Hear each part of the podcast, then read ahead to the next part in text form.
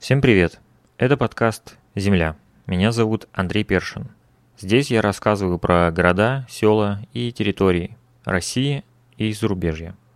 В этот раз я расскажу про место, где я появился на свет и достаточно долго жил и взрослел. Добро пожаловать в Удмуртскую республику.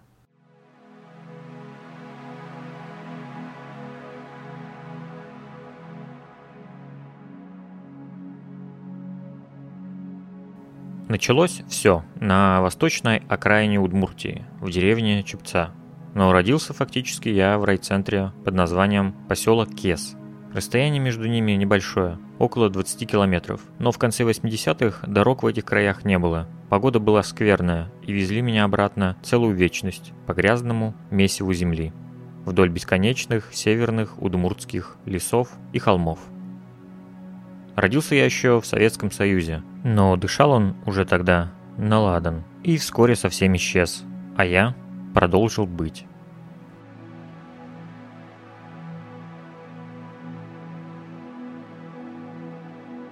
Первые воспоминания об Удмуртии и жизни в ней начинаются с пасторальных видов типичной русской глубинки. Деревянные избы, песочно-зыбучие дороги, непроходимые в дождь и много очень много деревьев. Первая улица, на которой я обнаружил себя в этом мире, называлась именем Куйбышева. Здесь был наш первый семейный дом, а через дорогу жили бабушка с дедушкой. Из рассказа мамы я узнал, что наш первый семейный дом достался нам благодаря неизвестной мне пожилой женщине, которая, увидев молодую семью с двумя детьми, продала дом за очень символическую цену – и попросила лишь помочь отвезти ее в дом престарелых, что мои родители и сделали. На память о себе эта женщина подарила нам градусник температуры воздуха в виде Спасской башни Кремля. Больше об этой доброй женщине неизвестно ничего. Моя мама жалеет, что забыла ее имя и не проведала ее в доме престарелых.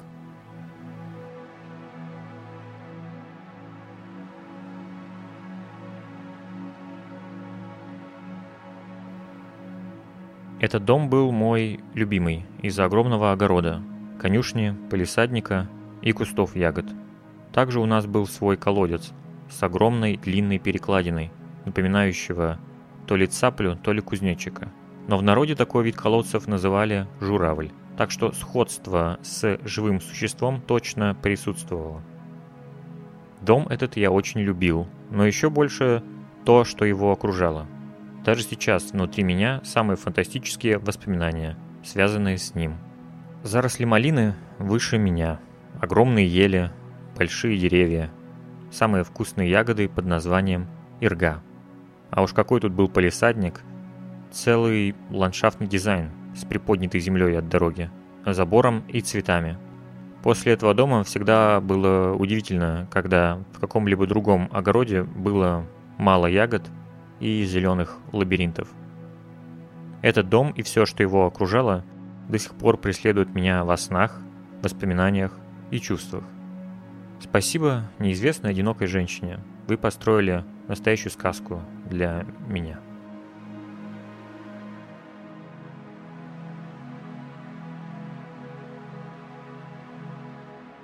Потом мы перебрались в другой дом, неподалеку, на улицу которую я, кстати, только сейчас погуглил и узнал, что называлась она «Заводская». Что, конечно, для меня удивительно, никаких заводов там в помине не было. Лишь поле и лес, который глядел на меня из окна. Этот новый дом был необычного вида, какой-то странный проект. Родители говорили, что финский проект. Хотя тогда он казался во всем хуже первого дома. Хоть был и больше. И вроде новее, но ягод было мало. С прошлым домом мы не попрощались, а оставили за собой, чтобы садить картошку и собирать ягоды. Наверное, это очень распространенный для 90-х образ жизни, когда на столе 80% продуктов – это то, что вы вырастили или собрали в лесу. Рядом с новым домом появилось поле и лес, в который, кстати, нам было строго запрещено ходить и даже приближаться. Запреты были повсюду – колодца, стройки, разные участки деревни, общение с незнакомцами. Все эти запреты внушались мне с ранних лет. В колодцах жила Баба-Яга, поэтому к колодцам тоже нельзя было подходить, да и даже смотреть в них, иначе она утянет тебя к себе. Такие назидания от взрослых наверняка оберегли меня от многих проблем, но из-за детской фантазии монстры стали жить не только в колодцах, но странные существа поселились повсюду.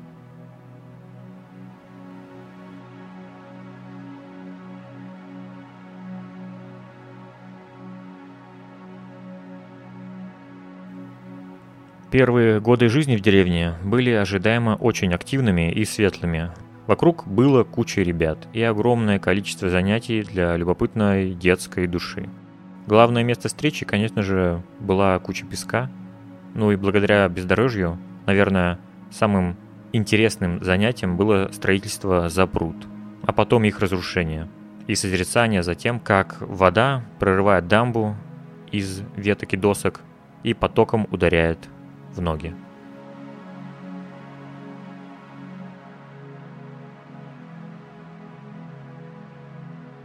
Вокруг было много скота. Коровы, козы, кролики и очень много кур. У нас были кролики. Мы с сестрой бегали рвать им траву на поле у дома. Сами кролики меня пугали. Своими блестящими на свету глазами, которые смотрели в пустоту сквозь темную клетку. Также у нас был теленок, Мишка, его взгляд был уже милее и походил на такой любопытный и привязанный взор верного щенка. Но растили его мы на убой. Когда его пустили на мясо, это стало большим потрясением для моих родителей, и держать скот они перестали.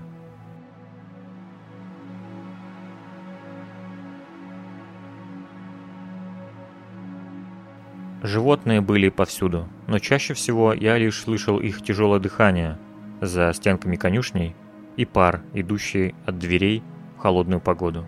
Самое, наверное, фантастическое зрелище, которое происходило в деревне, это было возвращение скота домой. Это всегда происходило в одно и то же время, но у крупных и мелких животных было разное время возвращения. Люди синхронно выходили во двор, открывали ворота и ждали. Потом из улицы, которая тонкой линией уходила в лес, появлялись очертания животных, их становилось все больше, и они приближались к деревне. Неслись вперед. Слышался стук копыт и крики жителей улицы. Они кричали «Машка», «Буренка», «Мишка». Люди звали своих буренок, и они спокойно на бегу заворачивали с дороги прямо в конюшню. Грациозно, выверенно и умно. Смотрел на это я с запредельным интересом. Напоминало сцену из бегства стада буйволов в мультфильме «Король лев». Но нам, детям, надо было в это время уходить с улицы или строго-настрого сидеть в это время дома, либо запрыгивать за полисадник.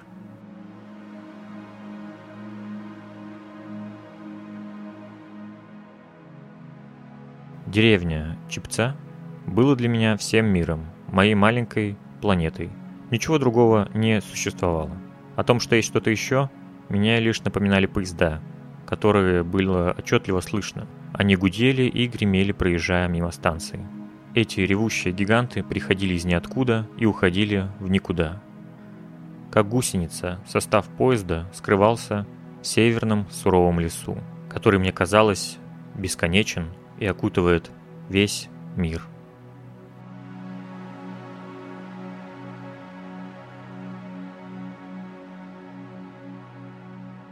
Железная дорога заменила мне реку. Наверняка многие жили у воды, кто-то даже вырос у моря. А я вырос у железной дороги. На железной дороге много лет работает мой папа. Поэтому я с юных лет проводил время в тех кабинетах, на станциях, куда не каждый мог попасть. Я слышал, как щелкают, даже стрекочут огромные платы, гудят лампы, в углу висят рабочие робы, мимо проходят коллеги отца. Кто-то здоровается, а кто-то нет. Уставшие работники путевых бригад снимают рукава, просто кивнув в знак приветствия. Идут отдохнуть. За запахом мазута, стуком кувалд я видел ювелирную и вдумчивую работу суровых, необщительных мужиков, которые в моих глазах творили настоящую магию и говорили о непонятных мне вещах. Все это сливалось в какой-то гул или эхо, которое неслось из громкоговорителя на станции и разносилось по всей деревне. И каждый дом знал, что по третьему пути идет нечетный.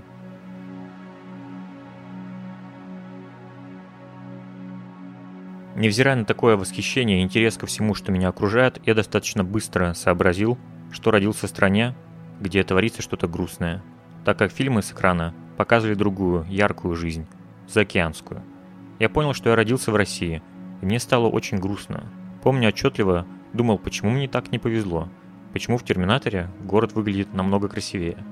Да и по телевизору все, что касалось России, было каким-то грустным и серым – даже обои в доме, их узор для меня потускнел, когда я понял, в какой части света находится наш дом. Но ярким пятном на этой стене были наклейки и фантики из жвачек. Елена ребята, машины, ну и, конечно же, тоже Терминатор.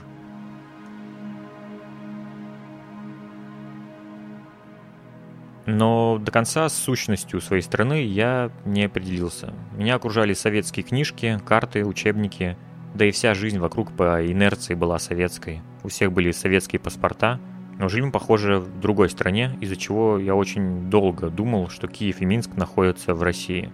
Ну и просто куча других атрибутов социализма. Универмаги с женщинами халатах и плакаты на стенах. Никто ничего не спешил менять.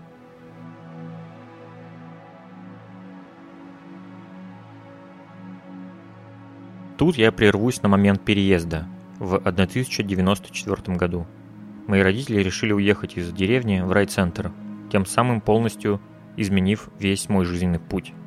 Помню грузовик ГАЗ, набитый вещами, уезжающий вдаль вместе с моим папой. А мы вместе с мамой и сестрой поехали на электричке в новый дом. Старая электричка R2 с логотипом RVR на латинице. Она казалась из другой жизни, и этот острый логотип вызывал во мне гордость, что вот он, настоящий иностранный поезд, издалека. Что это латышская аббревиатура, я, конечно, не догадывался. Ригас, вагона Бувес, Рупница. Так он расшифровывался. В Риге до сих пор несет службу старый состав с полукруглой кабиной. Именно на таком я ездил в детстве, и такой поезд увез меня из жизни деревни в поселок.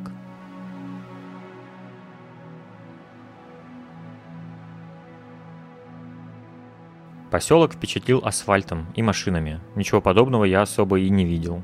Я шел, трогал бугристый асфальт, состоящий из кучи маленьких камней, и кричал «Мама, мы в городе». Я до сих пор помню место, где это происходило. Сейчас там создали парк на месте бывших школьных огородов, которые мы, кстати, окучивали. Дом мои родители купили старый, с резными наличниками, с палисадником, с конюшней, сараем. Снова целое царство. А какой огромный чулан, чердак и подполье, где можно было ходить в полный рост. Целый комплекс. Владельца и хозяина дома я помню смутно. Он угощал горькими конфетами.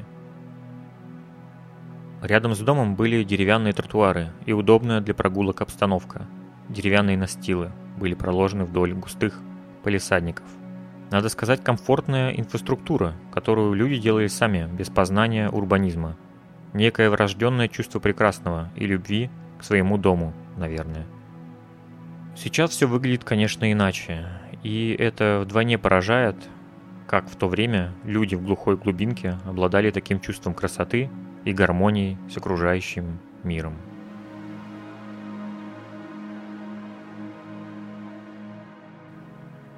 Думаю, теперь, после такого долгого выступления, можно перейти к непосредственно самой Удмуртии. В детстве мне казалось, что Удмуртия – что-то на вроде отдельного государства. В нашем зале районного дома культуры рядом висели две карты – России и Удмуртии. Я всегда их путал, но запомнил после подсказки мамы. Она сказала, вот смотри, Удмуртия похожа на медведя, а Россия похожа на бычка. Это про визуальный вид карты. Так вот, я считал Удмуртию чем-то отдельным. Мне нравилась эта мысль. Однажды мы с родителями поехали в Пермь. Тогда еще это была область, не край. И всю дорогу я ждал, когда же начнется Россия, ведь это только у нас все такое маленькое и деревянное. А за пределами республики, я думал, нас ждут большие города, выглядящие как Лас-Вегас. Мы остановились на станции Верещагина, и родители сказали, ну вот, мы в России. Я увидел в окно работников железной дороги в ярких оранжевых робах с кувалдами, идущими вдоль путей, и закричал «Русские! Смотрите, это русские!»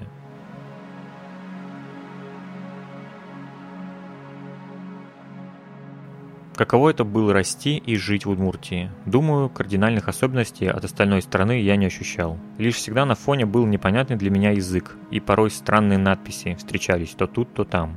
Ну и очень часто взрослые переходили на удмуртский язык, когда начинали говорить о том, чего не следовало знать детям. Так что если родственники начинали говорить по-удмуртски, меня это даже обижало, так как я не понимал, о чем все начинали бурно беседовать за столом. В моем детстве в крупных населенных пунктах удмуртская речь встречалась крайне редко. Помню даже лишь один момент, когда какой-то незнакомец обратился к моему папе по-удмуртски.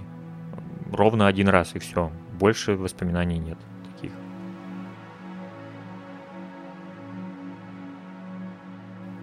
В моей семье использовался только русский язык, хотя почти вся мамина родня чистокровные удмурты, и общались они между собой только на нем – но меня никто учить не собирался ему.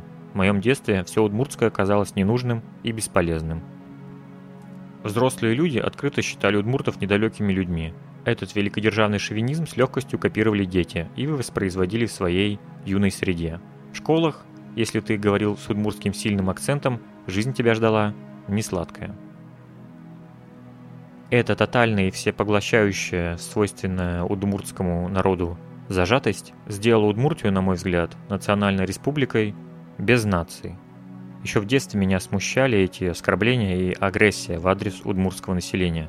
Я в принципе всегда почему-то испытывал неконтролируемую симпатию к тому, кто слаб и беззащитен.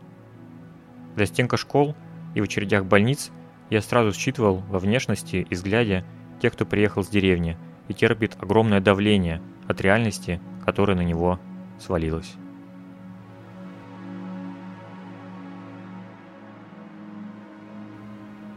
Но, конечно, были и крепкие удмуртские деревни со своими дружными общинами, но про них я узнал намного позже и даже познакомился с ними и был поражен этому, так как то, что я видел вокруг себя, то отношение к удмуртскому населению, не внушало мне надежду на то, что что-нибудь удмуртское выживет. Несмотря на такие национальные перипетии, вокруг меня жило и росло огромное, даже огромнейшее количество разных национальностей. И это было очень привычно.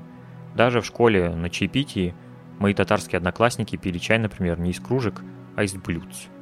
И объясняли нам почему и как, а мы с любопытством слушали их. Вокруг жило большое количество очень разных людей. И такова была обычная жизнь типичного Поволжья и Прикамья, долины рек, лесов и россыпь разных наций по их берегам и чащам.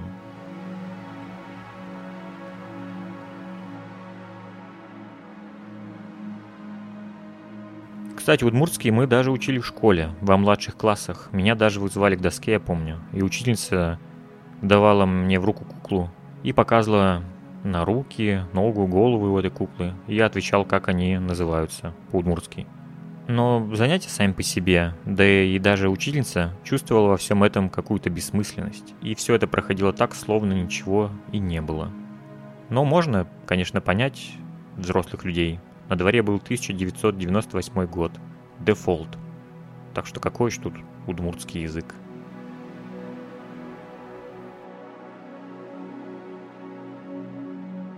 Но кое-что удмуртское я все же запомнил. Моя бабушка Света научила меня одной интересной фразе.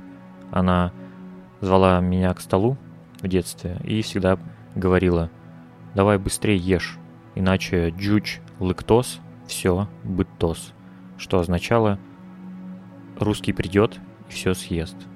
Это моя бабушка Свете говорила ее мама в детстве –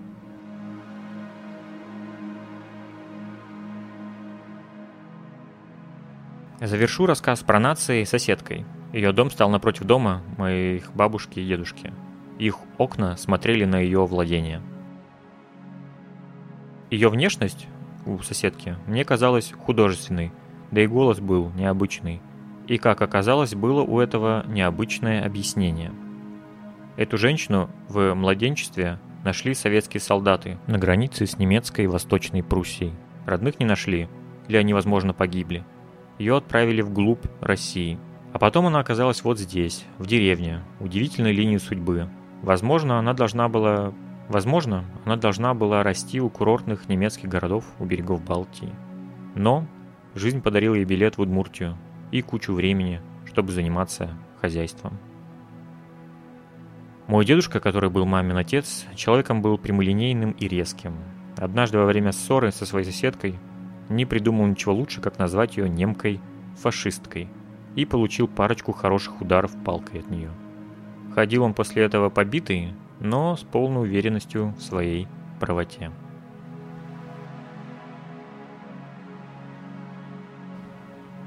Похорон дедушки в 2004 году стали для меня неожиданным э, удмуртским, даже очень языческим ритуалом.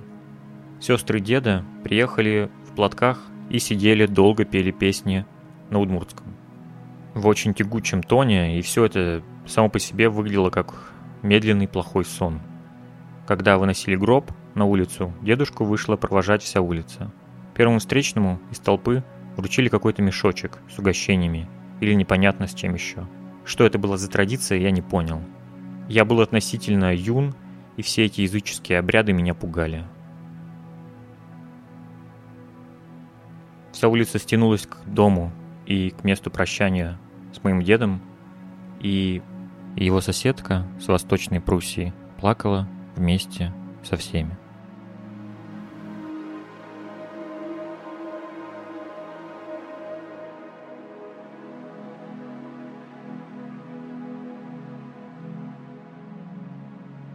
Тот момент, когда улица прощалась с дедушкой, наверное, для меня был финалом и точкой в истории улицы Куйбышева, в ее единстве и истории, привычном течении жизни, где каждый знал своего соседа, и люди собирались вместе. Спустя 10 лет, в 2014 году, я вернулся на эту улицу и сделал небольшой фильм про Северную Удмуртию – поместив кадр живописной окрестности вокруг моей деревни и за ее очень дальними пределами. Моя камера пролетает с север Удмуртии, от его западной окраины, Ярского района, сквозь город Глазов, Болезино и возвращается в дом моей бабушки, которая держит в руках фотографию улицы Куйбышева с ее жителями, которых уже почти не осталось. Укрупнение городов и глобализация на примере одной маленькой деревенской улицы на опушке леса. Фильм, кстати, называется «Север».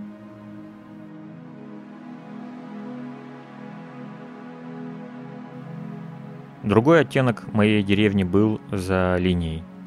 Как я уже говорил, вместо реки у меня была железная дорога, и она влияла на жизнь и устройство поселений, их географию. В этой части Чепцы, около железной дороги, жили мои дедушка и бабушка уже по папиной линии, их перед тем, как они оказались в этой деревне, изрядно помотало по северу Удмуртии и по множествам разных сел. Эта часть деревни для меня была прогрессивной. Тут всегда был и телевизор помодней, и еда уже не такая деревенская, да и запаха конюшни тут не было. А рядом, прямо в окне, проносились железные гиганты. И куча песка здесь была отличная. Ну и целая команда ребят тоже. Здесь жизнь для меня кипела и была полна событий, и самое главное, здесь не было никаких намеков о том, что она конечна. Наверное, такой разный баланс между двух разных полюсов деревни помог мне видеть разные краски и полутона во многом, что меня окружает. И да, улица это называлась молодежная. Все же порой в жизни все настолько на поверхности лежит –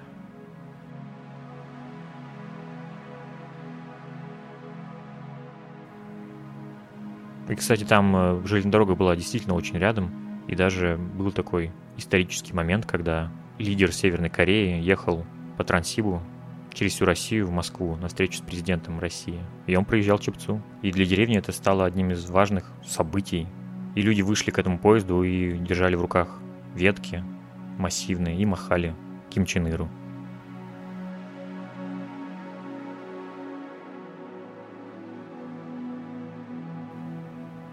Вернемся к Удмуртии. Расскажу про архитектуру севера. Здесь все просто. Все очень деревянное и резное. Но избы здесь и дома очень сильно отличаются от домов центральной части России. У домов здесь исторически отсутствуют башенки на крыше, называемые мезонином или по-русски светелка. Дома в Северной Удмуртии также не отличить и от соседней Вятки. Мне кажется, культурно Вятский регион очень схож с Удмуртией, именно Северной Удмуртией. Массивные деревянные дома с огромным двором, всегда есть большие деревянные ворота, и у каждых ворот были свои изобретательные замки или щеколды. Я не очень старый, но помню еще деревянные амбары, которые теперь можно увидеть в Удмуртском музее, этнокомплексе Лударвай. Эти амбары по размаху не уступали, а порой даже превосходили размер жилого дома. Дерево присутствовало везде и повсюду – Каменные здания очень выделялись, да и в основном они были муниципальные. Из исторических объектов можно в очередной раз вспомнить железную дорогу и все, что с ней связано. В Чепце это старая водонапорная башня и вокзал. Да и по всей Северной Удмуртии, там, где есть крупная станция, там должна быть красивая водонапорная башня. Но в данный момент большая часть исторической архитектуры реновирована и покрашена в фирменные цвета РЖД. Ну, то бишь все почти утеряно.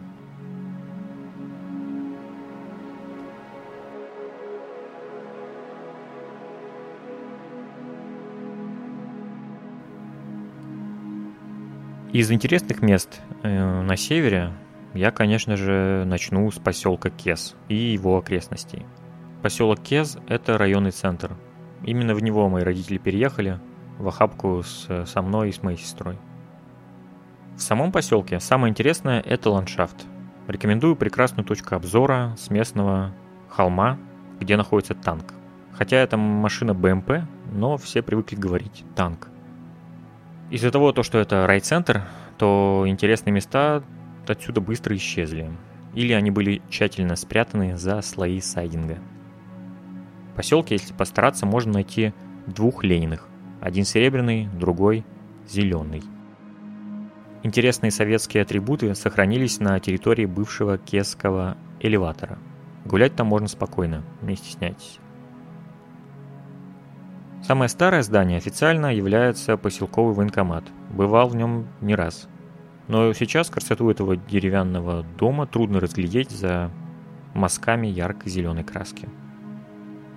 Также в поселке было большое количество деревянных бараков с наличниками, на которых были звезды высечены. Сейчас почти все они снесены. Один из этих бараков был детским садиком, и он стоял между двух ив. И для меня это было, наверное, главным символом поселка, но его тоже снесли.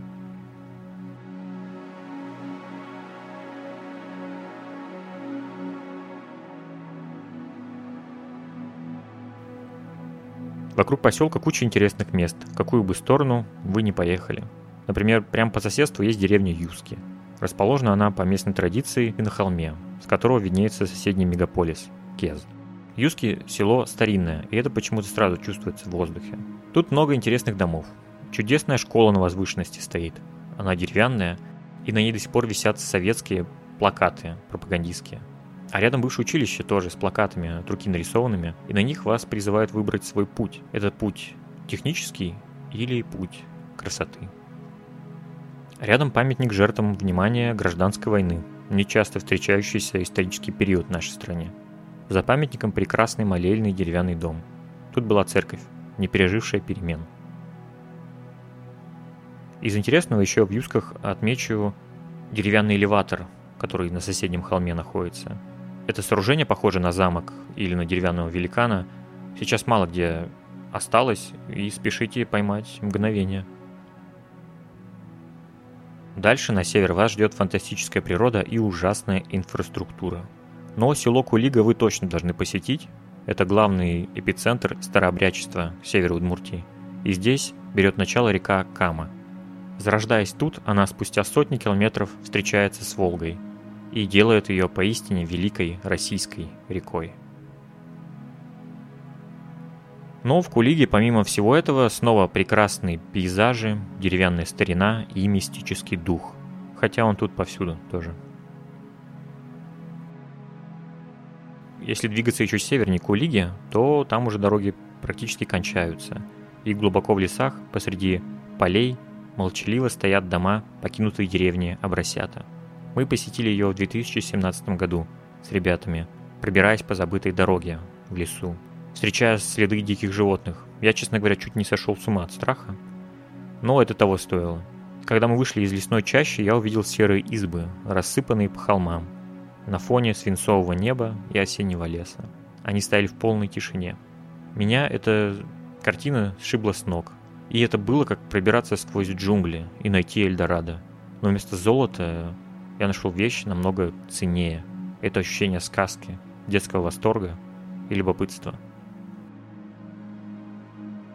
Тот пейзаж деревни Обрасят всегда со мной, и те чувства я до сих пор держу в себе, и они помогают и наполняют все, что я делаю. После того, как я побывал там, я посвятил этой деревне свой фильм и назвал его «Живое». Оно очень емко описывает то, что я ощутил, побывав там.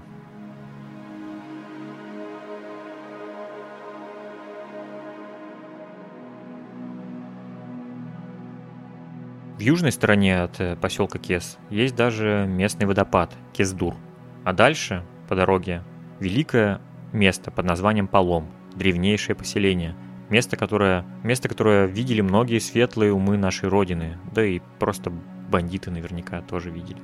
Потому что здесь пролегала часть Великого Сибирского тракта. Поэтому исторических объектов тут немало. Есть стелла, которую местные крестьяне установили в 19 веке в честь Александра II, и руины церкви на холме. Эту церковь, кстати, моя бабушка разбирала на кирпичи а рядом бывший сельский дом культуры, сохранившимися ручной работой плакатами и надписями, которые тоже времен социализма еще даже сохранились. Рядом с этим домом бюсты Ленина с треснувшей головой и бюст Кирова. Он уже целенький и невредимый. Внутри этого клуба типичная для деревни круглая печь, которую утопили тогда, если танцы не согревали.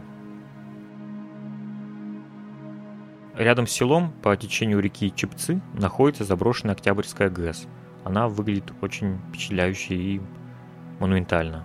Здесь создан рукотворный водный порог, который лучше не проплывать. И вообще здесь в воду лучше не соваться. Серьезно, держитесь от этого порога подальше. Через реку, в другом берегу, находится село Поломское. Не надо его путать с э, деревней Полом. Поломская – это такой не получившийся советский проект по добыче торфа. И самого интересного здесь это огромный дом культуры с нотками популярного в 50-х годах помпезности, классического вида. Но здесь его главная особенность в том, что все это сделано из дерева. Это тоже деревянный дом культуры. Поломская, кстати, стабильно раз в год во время паводка становится отрезанным от цивилизации. Хороший сюжет для мистического рассказа.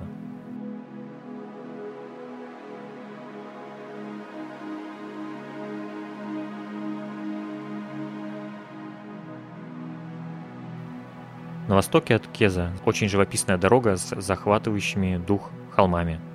И трогательная стелла, посвященная Второй мировой войне в селе Кабалут, находится. А еще там деревня Кузьма, где РЖД пощадила интереснейшую водонапорную башню. Там же в лесах есть кладбище старых поездов, где среди них покоится Норильская электричка, нашедшая свой покой в Удмуртии. Про другие края Кесского района я уже не буду говорить, но если вздумаете ехать в сторону таких мест, как Александрово, например, то тоже не останетесь разочарованы. Любое направление в этих краях познакомит вас самой настоящей Удмуртией, и чем глубже пробираться, тем интересней.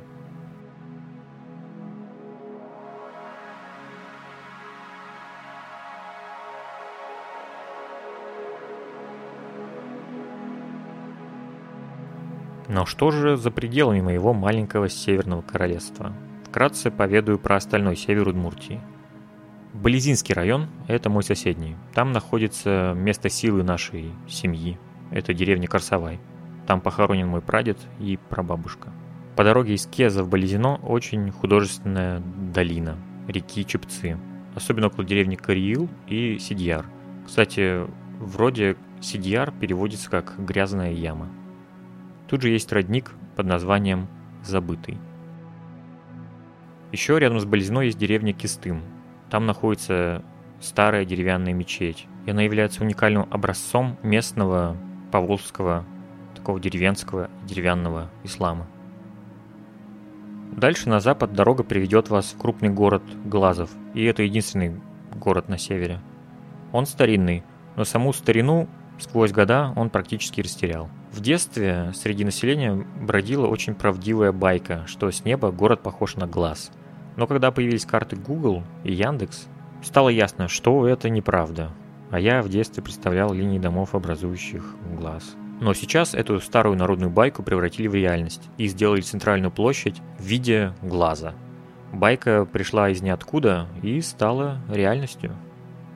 Около Глазова расположено древнее историческое городище Иднакар и гора Солдыр с прекрасным видом. Иднакар – это еще и к тому же бренд местного алкогольного лечебного бальзама. Обычно я дарю его как сувенир, когда возвращаюсь с Удмуртии.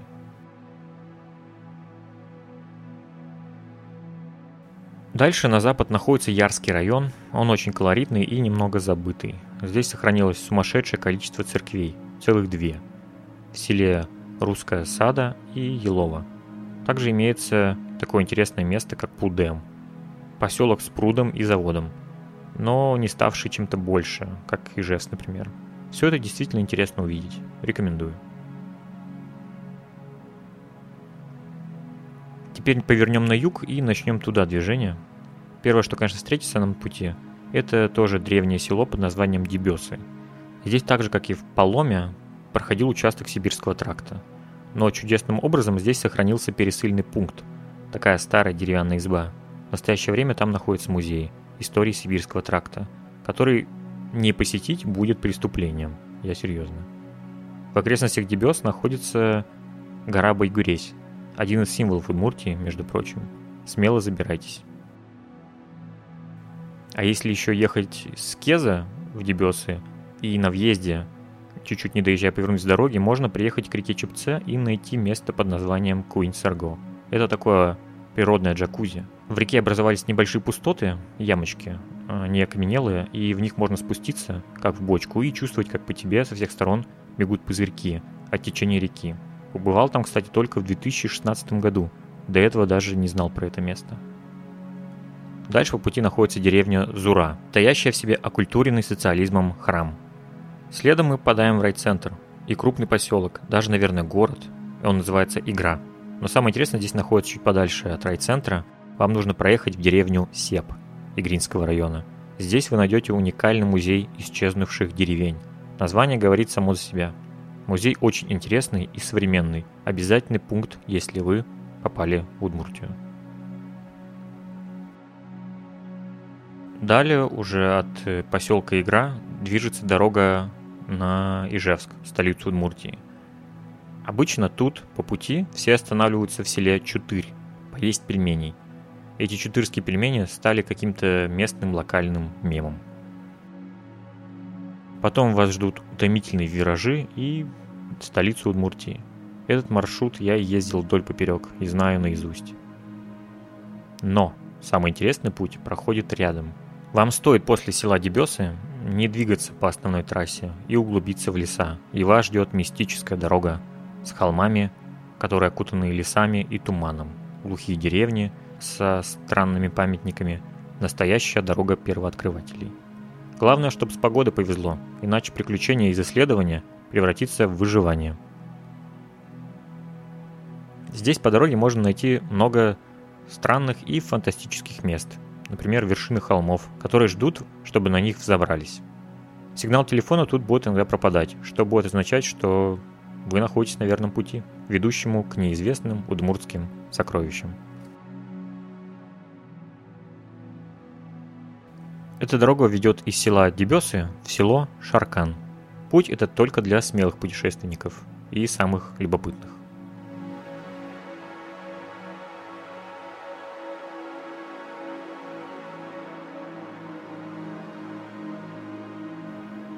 Южнее села Шаркан, которое, кстати, очень удмуртское, даже по своему названию.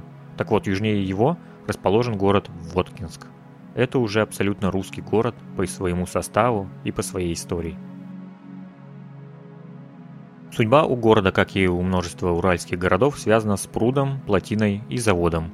Позже сюда управляющим заводом был назначен мужчина по имени Илья Петрович, который стал отцом Петра Ильича Чайковского. Родился он в Воткинске и был крещен в местном храме. Все эти объекты сохранились и ждут вашего визита. В доме Чайковского создан интереснейший и современный музей. Экспозиция интересная. Я был очень рад, когда посетил его, но мои иностранные компаньоны остались недовольны. Сетовали, что в музее ни слова э, и вообще ни намека не было упомянуто об ориентации Чайковского. Но если вас это не волнует, то музей просто высший класс. Тут же в Воткинске много чего интересного, приятный город с красивой природой и старинным духом, очень похож на Ижевск, и в то же время намного глубже, чем он. Настоящий русский уездный город. Добавлю, что еще в Воткинске меня впечатлили целые многоэтажные комплексы гаражей. Напоминают чем-то фавелы в южных странах. Но я их видел только на картинках. Фавелы. И еще тут очень старинное кладбище. Не знаю, есть ли подобные аналоги в Удмуртии.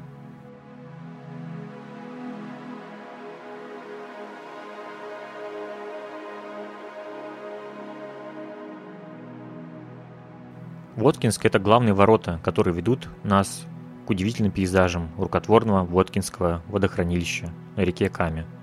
Поэтому пейзажи здесь очень отличаются от тихих северных лесов Удмуртии. Здесь же перед нами открывается обширная водная гладь, поглотившая большие территории. Шумит ветер, искрятся волны, над Камой восходит солнце, и его отблески падают на идущий по воде круизный корабль. Неужели это тоже все один и тот же край, в котором я жил? Самое лучшее место, где можно разглядеть этот природный размах, находится на турбазе Камские дали. Да и весь берег вдоль водохранилища обладает очень обрывистыми берегами, где можно легко найти простор и линию горизонта, которую иногда так полезно увидеть.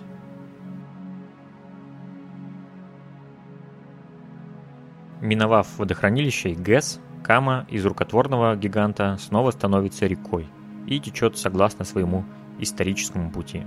Этот путь может занести вас в село Перевозное, где находится уникальный монастырь, за стенкой которого вы обнаружите немного обескураживающее зрелище.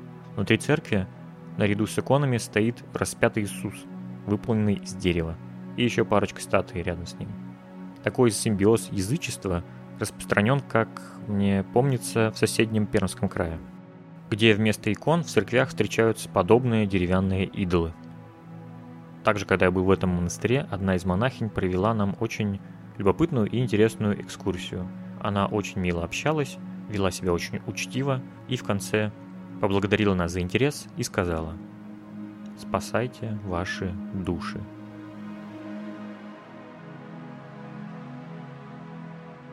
Также рядом с этим монастырем я впервые окунулся в купель. И больше этого делать не собираюсь, потому что ощутил, как от холода невозможно сделать вздох.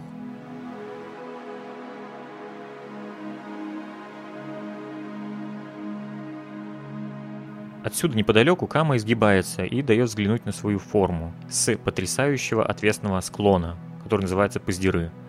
Здесь у подножия недавно возникла очень несуразная церковь и поставил на холме знак «Не летать над храмом». Но это не из-за парящих ангелов, а из-за дельтапланеристов, которые полюбили этот склон но вид впечатляющий, рекомендую. И вот дальше течение наконец-то приводит нас к настоящей камской драгоценности, к городу, который был главным торговым центром этого региона. Это город Сарапул. Почему такие громкие эпитеты? Потому что, оказавшись в городе, в Сарапуле, сразу становится ясно, где буквально столетия назад происходила жизнь в ее самом красивом воплощении. Город с самым большим количеством исторической архитектуры в республике. Перечислять можно очень долго. Например, здесь сохранился атрибут каждого важного купеческого города Российской империи. Здесь сохранились торговые ряды, причем так далеко на востоке. Это сооружение в наших краях вряд ли вообще где-либо встретишь. Помимо этого в городе еще сохранилась единственная в республике и одна из единиц по всему Уралу – пожарная каланча. Гипнотической красоты здание музея истории Среднего Прикамья, построено в стиле модерн. Очень напоминает по духу что-то северное, словно вы оказались в Риге, например. А внутри оно не менее интересно. Смело заходите. Упомяну еще про одно здание в стиле модерн. Это дача Башенина. Лучше один раз это увидеть. Если окажетесь в Сарапуле проездом, то можете смело сразу бежать сюда, потому что таких экземпляров выдающегося модерна, да еще в таких дебрях, не часто встретишь. Этот интересный силуэт дачи, после того, как ты ее увидел хоть раз, потом точно ни с чем не спутаешь. Изящество, величие и любовь, олицетворение пика красоты, которому человечество пришло в начале 20 века. И его последовательное уничтожение на протяжении двух мировых войн и уничтожение и красоты, и человечности. Срапл, честно говоря, достоин отдельного рассказа, настолько в нем много всего. Но посещать его лучше с осторожностью. Красота города с сильной дисгармонией с его современностью, которая немного диковата. Что в какой-то мере наоборот добавляет городу контекста и глубины. Есть над чем задуматься и заставляет уехать из Сарапула с кучей риторических вопросов в голове и сердце. Но чтобы проветрить разум от свалившихся дум и переживаний, можно остановиться у деревни Соколовка и на противоположной стороне от нее озарить своим взглядом просторы полей можжевельника у обрыстых берегов Камы. Земля здесь застывшая в форме волн, и растения, поросшие на этих изгибах, словно морская пена. Одно из самых красивых мест в Удмуртии находится именно здесь, на этом безымянном повороте. Рядом, кстати, можно увидеть многострадальный мост через реку Каму, стоивший бывшему главу Удмуртской республики свободы и должности.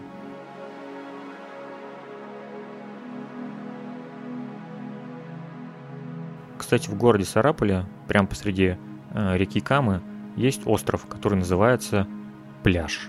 Да, остров называется Пляж. И однажды мы ночевали на этом острове в палатке.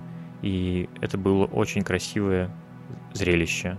Ночной огни ночного Сарапула, э, течение реки Камы и звездное небо. Но проснулся я с первыми робкими лучами солнца, и в палатку ломился неадекватный мужчина, который агрессивно спрашивал, есть ли у нас закурить. Это было жутковато.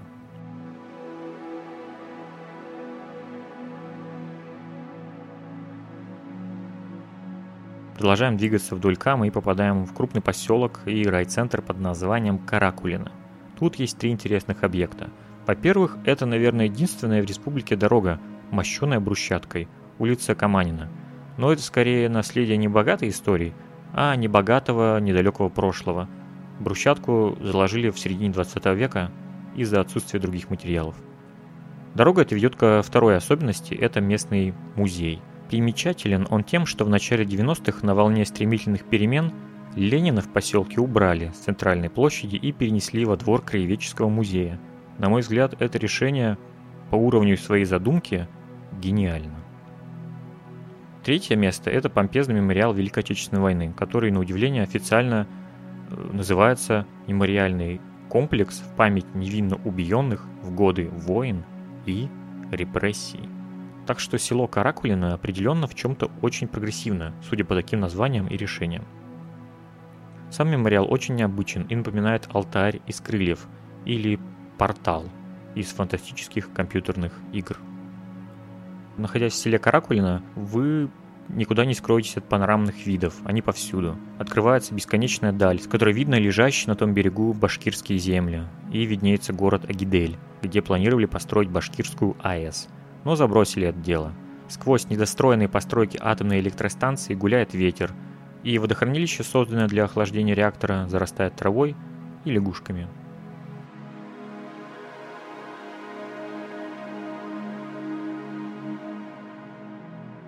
Ну и в целом все южное брюхо Удмуртии – это совершенно другой мир, другая реальность, голые поверхности, обрывистых берегов и всхолмленной земли. Большая река, разрезающая пространство и нарезая из него островки разных форм. Полная противоположность дремучего и угрюмого севера – Здесь ощущаешь совсем другие мысли и чувства, которые подсказывает тебе пейзаж. В целом Удмуртия очень отличается не только пейзажем. Северные Удмурты и южные отличаются не только внешностью, но и темпераментом. К тому же, на мой взгляд, э, самосознание южных удмуртов и своя идентичность выражаются у них намного сильнее. Северные же более спокойны и наверняка переняли многие черты леса, который их окружает. В языке тоже встречаются различия. Вызвано это тем, что северная часть республики раньше оказалась э, в ореоле русского влияния, а южная часть в это время находилась в цепких лапах осколка Золотой Орды, Казанского ханства. Поэтому тюркское влияние на юге отчетливо видно до сих пор, даже, например, в национальных костюмах. Они разные, у северных и южных. Чтобы увидеть именно саму Удмуртию, настоящую, стоит не задерживаться в городах. Удмуртская нация – это в первую очередь деревня. В городах Удмуртская уже давно стала лишь небольшим внешним атрибутом. Поэтому, если вы все же желаете и, испытываете интерес к поисках особенного финно-угорского народа, то вам нужно постараться.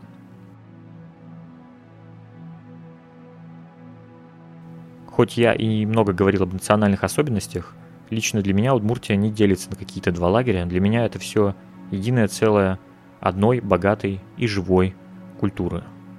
Да и в целом я рассказал очень мало. Интересное в Удмуртии кроется за каждым невзрачным поворотом. Я же рассказал про две ее стороны. Это дремучую северную удмуртскую и русскую, городскую и речную. И этот контраст очень красиво сочетается друг с другом.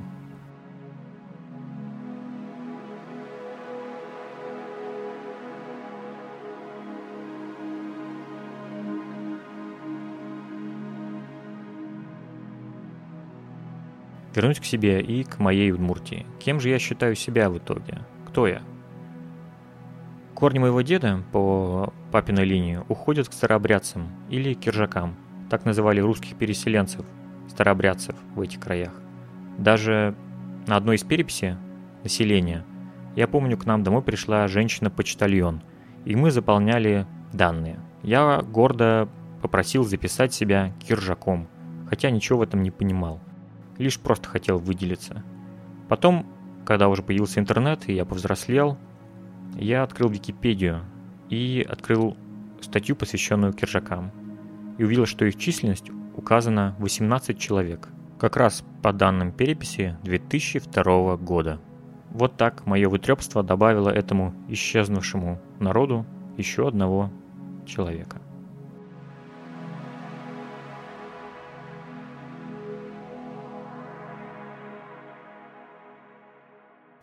Вот и конец истории про Удмуртию. Спасибо, что слушаете мой подкаст. Подписывайтесь на мой телеграм-канал. Ссылка есть в описании выпуска и подкаста. Буду рад вашей поддержке в виде комментариев и оценок на Apple Podcasts, Яндекс Музыке и везде, где это возможно. Всем пока, до встречи в следующих выпусках подкаста «Земля». И пока улица Куйбышева и улица Молодежная.